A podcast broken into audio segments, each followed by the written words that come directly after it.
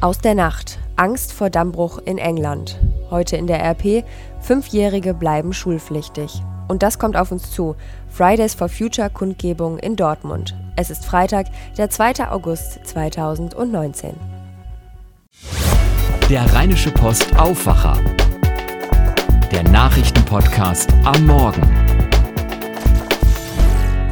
Einen schönen guten Morgen kurz vorm Start ins Wochenende.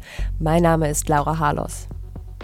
Mit dem INF-Vertrag über das Verbot landgestützter atomarer Mittelstreckenwaffen endet heute einer der wichtigsten Abrüstungsverträge zwischen den USA und Russland. Die USA hatte den Vertrag Anfang Februar mit Rückendeckung der NATO-Partner gekündigt. Wenig später setzte auch Moskau den Vertrag aus. Tina Eck berichtet für die deutsche Presseagentur aus Washington. Tina, was genau war der Grund, dass die USA den INF-Vertrag zuerst gekündigt haben? Äh, nun, der ausschlaggebende Grund war ein russisches Waffensystem mit dem Namen SSC-8. Und das soll fähig sein, Marschflugkörper abzufeuern, die mehr als 2000 Kilometer weit fliegen können und damit also klar gegen die Regeln des INF-Vertrags verstoßen. Russland aber hat das heftig dementiert und behauptet, dass die neuen Flugkörper unterhalb der erlaubten Reichweite bleiben und nur 500 Kilometer weit fliegen können. Dieser Streit darum war der Hauptgrund, aber es gab noch mehr, was die Amerikaner gestört hat. Droht damit denn jetzt ein neues Wettrüsten zwischen den USA und Russland? Ja, die USA haben bereits angekündigt, als Antwort auf die russische Aufrüstung selbst ein mobiles, bodengestütztes Mittelstreckensystem zu bauen. Das soll zwar nach derzeitiger Planung nur mit konventionellen Sprengköpfen bestückt werden, aber es ist ja nicht klar, ob es dabei bleiben wird. Russland hat nun auch schon angekündigt, an neuen landgestützten Hyperschall-Mittelstreckenraketen zu arbeiten, eben als Reaktion auf das Ende des INF-Vertrages. Also das Aufrüsten hat schon begonnen. Gibt es Chancen auf einen neuen Vertrag zum Verbot landgestützter atomarer Mittelstreckenraketen? Äh, danach sieht es nicht aus. Wie gesagt, das russische Waffensystem war nur ein Grund. Äh, die US-Regierung sieht das Abkommen aus der Zeit des Kalten Krieges darüber hinaus auch als völlig überholt an. Der Deal bindet die USA und Russland, lässt aber äh, andere aufstrebende Militärmächte wie etwa China völlig außen vor. China hat angeblich rund 2000 ballistische Raketen und Marschflugkörper und Trump will bei jeglichen neuen Verhandlungen China China mit einbeziehen. Peking allerdings hat daran kein Interesse. Was bedeutet das Ende des INF-Vertrags für andere Abrüstungsverträge? Nun, da steht nun der sogenannte New Start Abrüstungsvertrag im Zentrum. Äh, dieses Abkommen zwischen den USA und Russland sieht vor, die Nukleararsenale jeweils auf 800 Trägersysteme und 1550 einsatzbereite Atomsprengköpfe zu verringern. Und es läuft in zwei Jahren aus. Und es gibt erhebliche Differenzen zwischen beiden Seiten darüber. Der Sicherheitsberater hier, äh, Bolton, hat schon gesagt, er will was Besseres. Und auch da will man China mit ins Boot ziehen. Aber wie das gehen soll, ist unklar. Ein Bericht von Tina Eck. Bleiben wir noch kurz bei Nachrichten aus dem Ausland. Denn in Großbritannien mussten in der Kleinstadt Wally Bridge in der Nacht tausende Menschen in Sicherheit gebracht werden. Grund dafür ist ein Damm, der quasi vor ihrer Haustür zu brechen droht. Durch das extreme Wetter ist ein Reservoir nahe der Stadt südöstlich von Manchester schwer beschädigt worden. Der Pegel des nahegelegenen Flusses könnte jederzeit schnell steigen, sollte Wasser aus dem Staudamm austreten. Menschen sollten der Gegend unbedingt fernbleiben. Es besteht Lebensgefahr, warnt die Polizei. Schauen wir auf Nachrichten hier direkt aus der Region. In den vergangenen Tagen sind mehrere Enten und Gänse in Düsseldorf verendet, sehr wahrscheinlich durch die Einwirkung von Botox. Der Tiernotruf berichtet von 27 toten Enten und 31 Tieren, die krank aufgefunden wurden. Die kranken Vögel seien kaum noch in der Lage, den Kopf aufrechtzuhalten, hieß es auf der Facebook-Seite des Vereins. Der Amtstierärztliche Notdienst hatte zwei tote Enten zum Pathologen in Krefeld geschickt, um herauszufinden, was denn die Todesursache sei. Und die ersten Erkenntnisse sprechen eben für Botox. Unsere Redaktion in Düsseldorf hat mit Klaus Meyer gesprochen. Er ist Leiter des Amts für Verbraucherschutz und dort auch Amtstierarzt. Und er hat gesagt, dass das Gift entsteht, wenn wenig Sauerstoff in Gewässern vorhanden ist. Wenn es also lange trocken ist und wenig regnet, dann sinkt der Sauerstoffgehalt im Schlamm auf dem Grund von Teichen und Seen. Bakterien beginnen das giftige Protein zu produzieren und Enten oder Gänse nehmen es dann bei der Futtersuche auf. Werfen wir einen Blick in die Zeitung und auf das Top-Thema in der heutigen Ausgabe der Rheinischen Post. In NRW bleiben Fünfjährige schulpflichtig. Die NRW-Schulministerin Yvonne Gebauer will den Einschulungsstichtag 30. September trotz Protesten nicht vorziehen. Sie sagte unserer Redaktion, Zitat, nein, hierzu gibt es in der Landesregierung keine Planung. NRW schlägt damit einen anderen Weg ein als die meisten übrigen Bundesländer. Nur in Bayern, Baden-Württemberg, Brandenburg und Berlin gilt noch der Stichtag 30. September. Kinder, die bis zu diesem Tag sechs Jahre alt werden, werden noch im selben Jahr eingeschult. Damit sind auch schon Fünfjährige teils schulpflichtig. Die Schulpflicht beginnt nämlich immer schon am 1. August. Eine Elternpetition in NRW fordert, den Stichtag auf den 30. Juni vorzuziehen. Außerdem sollen Eltern von Kindern, die zwischen dem 1. Juli und dem 30. September geboren sind, selbst die Entscheidung treffen dürfen, ob die Kinder ein Jahr zurückgestellt werden. Schulministerin Gebauer sagt allerdings, dies sei nicht notwendig, weil seit kurzem ein ärztliches Attest ausreicht, um Kinder ein Jahr zurückstellen zu lassen, wenn sie eben noch nicht schulreif sind. Mehr zu dem Thema lest ihr heute bei uns in der Rheinischen Post und auch auf RP Online.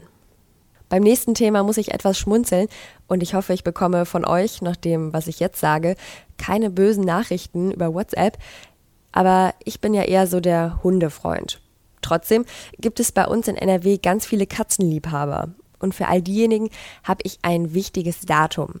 Am 8. August ist Weltkatzentag. Das heißt, wir bei der Rheinischen Post suchen die schönste Katze in NRW. Alles Wichtige zu dem Thema weiß RP-Redakteurin Susanne Hamann.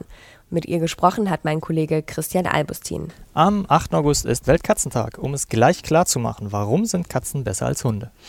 Ich würde sagen, weil äh, Katzen die heimlichen Herrscher des Internets sind, weil schon die Ägypter vor 4000 Jahren wussten, dass Katzen heilige Viecher sind und außerdem hast du schon mal versucht, einer Katze, die vor dir steht und dich anmaunst, was abzuschlagen? Völlig unmöglich. Unter allen Lesern suchen wir die schönste Katze NRWs. Was müssen unsere Leser dafür machen? Sie müssen machen, was Sie sowieso am allerliebsten machen, nämlich Fotos von Ihrem Stubentiger. Die sollten tatsächlich von Ihnen kommen. Ähm, dann eine kurze Beschreibung, Name, Alter, vielleicht auch so ein paar Eigenschaften zu der Katze. Und äh, dann sollte das Ganze per Mail gehen an aktion.rp-online.de, Aktion mit K, und zwar unter dem Betreff Weltkatzentag. Ähm, dazu bitte auch die Kontaktdaten inklusive Telefonnummer des Katzenhalters und dann geht's auch schon los. Wie wird die Gewinnerkatze bestimmt und was bekommt ihr Besitzer? Wir sammeln Fotos bis zum Freitag, den 2. August um 16 Uhr. Also das heißt, jeder, der seinen Stubentiger ins Rennen schicken will, der soll das, äh, sollte bis dahin äh, alle Fotos an uns geschickt haben. Und dann ähm, treffen tatsächlich erstmal wir eine Vorauswahl, denn wir muss sagen, in den letzten Jahren kamen schon Tausende von Fotos. Dann machen wir dann eine kleine Vorauswahl und dann können aber unsere Leser abstimmen, wer denn eigentlich die schönste Katze von NRW ist. Äh, die Gewinnerkatze wird am 8. August bestimmt und äh, dann natürlich ganz groß gefeiert, sowohl im Blatt bei der Rheinischen Post als auch auf RP Online. Und der Stubentiger soll auch noch was davon haben, nämlich ein Leckerchenpaket. Also falls ihr denkt, meine Katze ist die schönste in Nordrhein-Westfalen, dann macht doch mit und schreibt eine E-Mail an aktiv.rp-online.de. Ich habe halt eben äh, mehrere Schläge und Tritte in Richtung Kopf- und Brustbereich bekommen, sodass auch mehrere Hämatome entstanden sind. Und ähm, im Anschluss davon haben die sich halt eben dann auf Englisch beraten, okay, wollen wir den jetzt umbringen oder nicht. Die Stimme, die ihr gerade gehört habt, gehört Jens Strux. Er ist Mitte 20. Vor drei Jahren wurde er nach einem Besuch der Rheinkirmes in Düsseldorf von drei jungen Männern überfallen. Einer hielt ihm ein Messer an den Hals. Die anderen zogen mit seiner EC-Karte los, um sein Konto leer zu räumen. Naja, und als sie dann, äh, als sie dann wieder zurückgekommen sind, dann war es sehr ruhig und sehr abgeklärt und ich äh, dachte dann, okay, kann es jetzt sein, dass die jetzt mehr oder weniger alles dafür vorbereiten, dass du hier jetzt mit deinem Leben jetzt abschließen kannst? Und ich habe dann mit dem Leben auch abgeschlossen. Also das, da, vom Gefühl her war mir dann relativ klar, okay, das war's jetzt. Jetzt werden die irgendwas machen, wo du definitiv nicht mehr heil rauskommst. Jens Strux hat seine Geschichte meinen Kollegen vom Rheinpegel erzählt, unserem wöchentlichen Düsseldorf-Podcast. Und er hat ihnen auch gesagt, was in ihm vorgeht, wenn er Nachrichten wie die vom Pfingstwochenende hört, als eine Frau im Hofgarten vergewaltigt wurde. Ich bin selber einige Male, äh, auch wenn es dann draußen schon dunkel war, mal durch den Hofgarten gefahren mit dem Rad früher. Und äh, das ist nicht so wahnsinnig hell dort. Also es gibt ja diesen Weg, der vom Schloss Jägerhof bis zum Köbogen geht. Da gibt es ja auch diese Bänke, die sehr hell beleuchtet sind. Wundere ich mich, warum es das zumindest auf dem zentralen Stück von der Ratinger Straße bis zur Sternstraße, warum es das da nicht auch gibt. Wenn ihr mehr hören wollt, geht auf rp-online.de slash Rheinpegel oder sucht den Rheinpegel in eurer Podcast-App. Welche Themen werden heute wichtig? Mit einer Demonstration wollen die Teilnehmer des Fridays for Future Sommerkongresses in Dortmund heute ihren Protest in die Innenstadt tragen. Die jungen Klimaaktivisten starten ihren Zug um 10 Uhr am Hauptbahnhof. Im Anschluss planen die Klimaaktivisten in kleineren Gruppen kreative Aktionen des Klimaprotests. Geplant sind unter anderem zwei sogenannte Swarming-Aktionen. Dabei wollen die Demonstranten an einer Kreuzung in der Innenstadt Flugblätter an die dort haltenden Autofahrer verteilen. Außerdem ein Thema heute der Düsseldorfer Arzt, gegen den nach einer Po-Vergrößerung wegen fahrlässiger Tötung ermittelt wird, muss sich heute bereits in einer anderen Sache vor Gericht verantworten. Der 47-Jährige hat sich laut Anklage auf seiner Praxis-Homepage und in sozialen Netzwerken als Dr. Med ausgegeben, obwohl er nicht promoviert hat und daher keinen Doktortitel besitzt. Die Ärztekammer Nordrhein hatte den Mediziner angezeigt. Zum Schluss ein Blick aufs Wetter und kurz gesagt, alles ist drin. Der Tag beginnt vielerorts am Niederrhein sonnig und freundlich, am Vormittag bereits angenehme 20 bis 21 Grad. Später am Nachmittag ziehen immer mehr Wolken auf, es kann schauern, also zum Feierabend hin könntet ihr einen Regenschirm brauchen. Am besten jetzt schon mal einen einpacken. Am späten Abend kann es sogar gewittern, das zieht sich dann bis in die Nacht. Morgen beginnt der Tag dann schon überwiegend bewölkt und es werden maximal 22 Grad. Ich wünsche euch einen stressfreien Freitag und einen guten Start ins Wochenende. Ich bin Laura Harlos und tschüss. Mehr bei uns im Netz www.rp-online.de